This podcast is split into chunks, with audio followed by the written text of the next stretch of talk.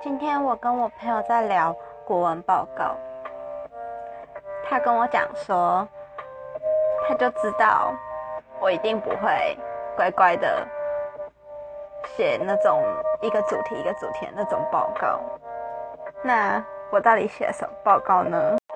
更正一下，他是说我不会写那种很正经的报告。我们国文报告是要教，嗯。杜十娘怒沉百宝箱，不知道你们有没有听过？那我简单的来说一下这个故事好了。故事的主角呢，就是一个叫做李甲的男生，还有一个叫做杜十娘的女生。呃，李甲是一个，呃，应该算是书生吧。然后杜十娘就是一个艺妓。他们两个。后来就相爱了，跟那种呃爱情故事会发生的剧情一样。然后杜妈妈呢，就是觉得离家花在他女儿身上的钱，就是还蛮多的，一开始就是还蛮高兴。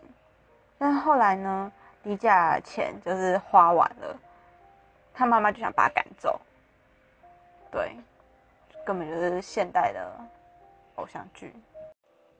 后来杜十娘想了一个方法，让他妈妈不要把李甲赶走，他们两个一起去私奔。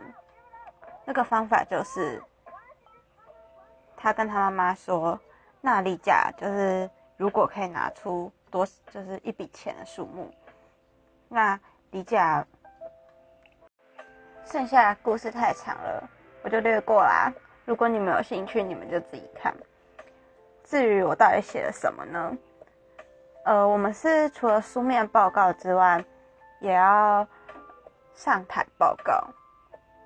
然后我报告的主题就是，我觉得李甲是草食男，杜十娘是杂食女。